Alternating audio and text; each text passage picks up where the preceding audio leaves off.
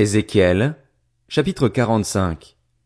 Lorsque vous diviserez le pays en parts d'héritage, vous en prélèverez une à titre de sainte contribution pour l'éternel. Elle sera longue de douze kilomètres et demi et large de cinq.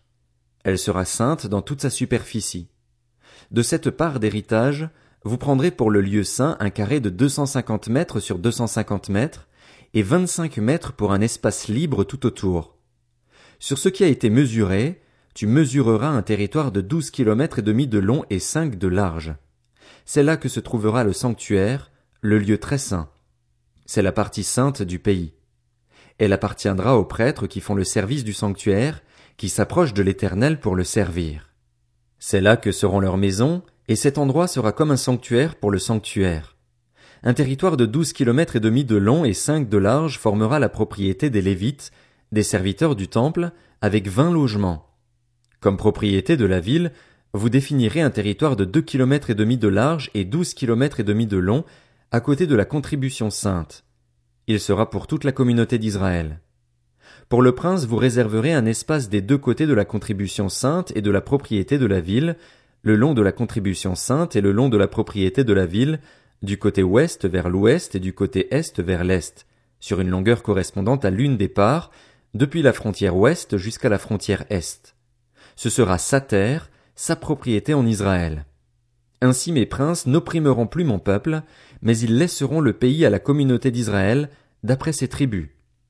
Voici ce que dit le Seigneur, l'Éternel. En voilà assez, princes d'Israël.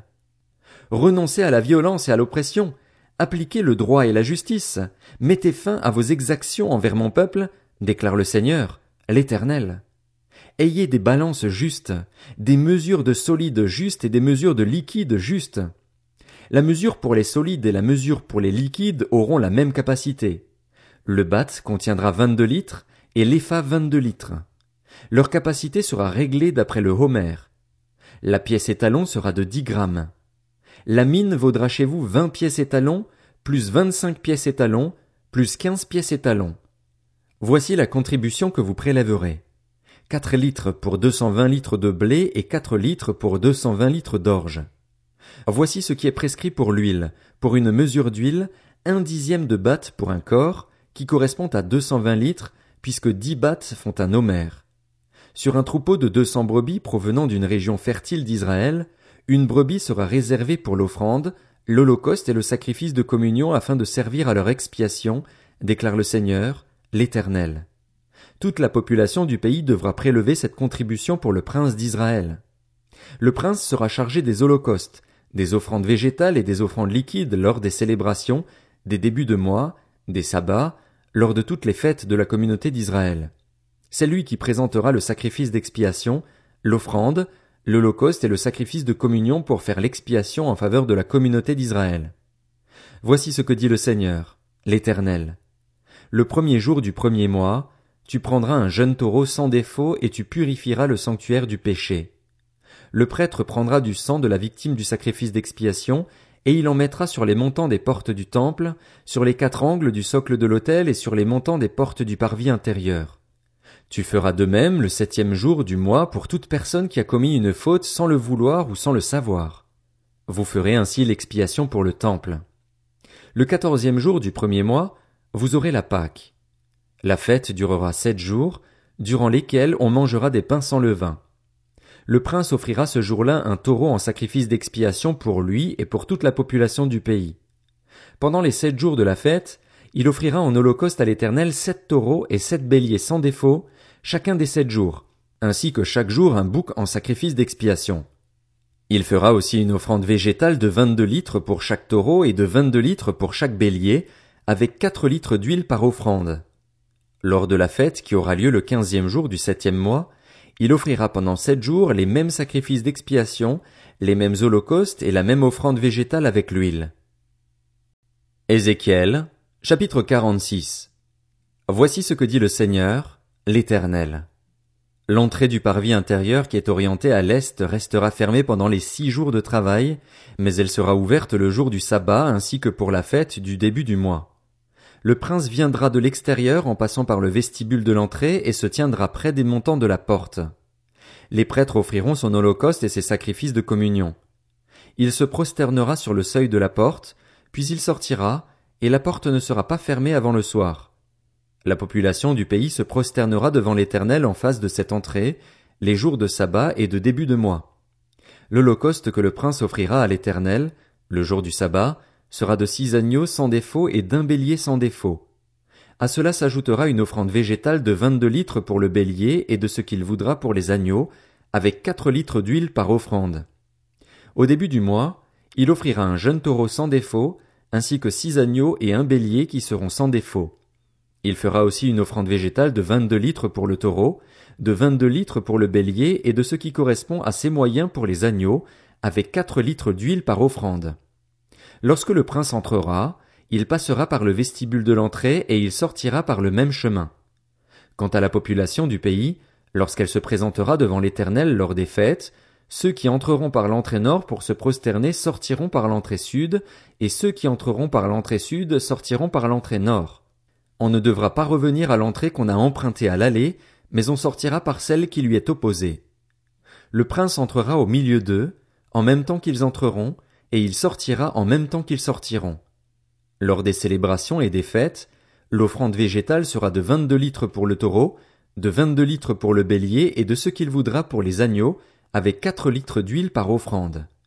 Si le prince offre à l'Éternel un holocauste volontaire ou un sacrifice de communion volontaire, on lui ouvrira l'entrée qui est à l'est et il offrira son holocauste et son sacrifice de communion, comme il doit le faire le jour du sabbat. Ensuite il sortira et l'on fermera la porte après sa sortie. Tu offriras chaque jour en holocauste à l'Éternel un agneau d'un an sans défaut. Tu l'offriras tous les matins. Tu feras de plus, tous les matins, une offrande végétale de quatre litres, ainsi que d'un litre et demi d'huile pour pétrir la farine. C'est l'offrande faite à l'Éternel, une prescription perpétuelle, pour toujours. Tous les matins, on offrira l'agneau et l'offrande végétale avec l'huile, en holocauste perpétuel. Voici ce que dit le Seigneur, l'Éternel. Si le prince fait un cadeau à l'un de ses fils, ce sera son héritage et cela passera à ses enfants. Ce sera leur propriété et cela fera partie intégrante de leur héritage. S'il fait un cadeau pris sur son héritage à l'un de ses serviteurs, ce cadeau lui appartiendra jusqu'à l'année de la liberté, puis il retournera au prince. Ses fils seuls posséderont son héritage. Le prince n'enlèvera rien à l'héritage du peuple en lui arrachant ses propriétés. Ce qu'il donnera en héritage à ses fils, il le prendra sur ses propres biens, afin que mon peuple ne soit pas éparpillé et ne se retrouve pas privé de sa propriété. Après cela, l'homme m'a conduit, par l'entrée située à côté de la porte, vers les salles saintes destinées aux prêtres et orientées au nord. J'y ai vu un emplacement dans le fond, à l'ouest. Il m'a dit, c'est l'endroit où les prêtres cuisineront la viande des sacrifices de culpabilité et des sacrifices d'expiation, et où ils feront cuire les offrandes pour éviter de les amener dans le parvis extérieur et d'exposer ainsi le peuple à la sainteté. Puis il m'a fait sortir pour aller dans le parvis extérieur et m'a fait passer aux quatre coins du parvis. Il y avait une cour dans chacun des coins du parvis. Aux quatre coins du parvis, il y avait des cours fermées, longues de vingt mètres et larges de quinze. Toutes les quatre, dans chaque coin, avaient les mêmes dimensions. Un mur les entourait toutes les quatre, et des foyers avaient été installés au bas de ces murs, tout autour. Il m'a dit, ce sont les cuisines. C'est là que les serviteurs du temple cuisineront la viande des sacrifices offerts par le peuple. Ézéchiel, chapitre 47. Ensuite, l'homme m'a fait revenir vers la porte du temple. J'ai vu que de l'eau sortait sous le seuil du temple, à l'est, car la façade du temple était orientée à l'est. L'eau descendait sous le côté droit du temple, au sud de l'autel. Puis il m'a fait sortir par la porte nord et m'a fait faire le tour par dehors jusqu'à la porte extérieure qui est orientée à l'est. J'ai vu que l'eau coulait du côté droit. Lorsque l'homme s'est avancé vers l'est, il tenait un ruban à mesurer. Il a mesuré cinq cents mètres, puis il m'a fait traverser l'eau, j'en avais jusqu'aux chevilles. Il a mesuré encore cinq cents mètres et m'a fait traverser l'eau, j'en avais jusqu'aux genoux. Il a mesuré encore cinq cents mètres et m'a fait traverser. J'en avais jusqu'à la taille.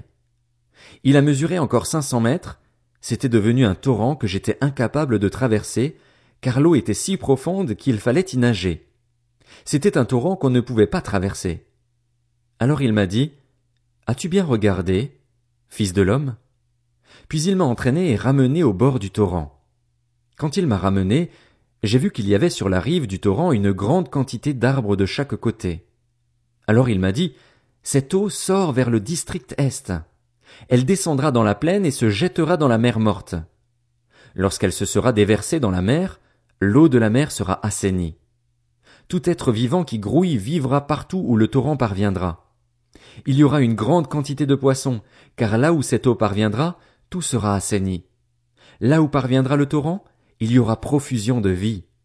Des pêcheurs se tiendront sur ces rives. Depuis En-Gedi jusqu'à En-Eglaïm, on étendra les filets. Il y aura des poissons de diverses espèces, comme les poissons de la Méditerranée, et il y en aura en grande quantité. Ces marais et ces étangs ne seront pas assainis, ils seront exploités pour le sel. Le long du torrent, sur chaque côté de ces rives, pousseront toutes sortes d'arbres fruitiers.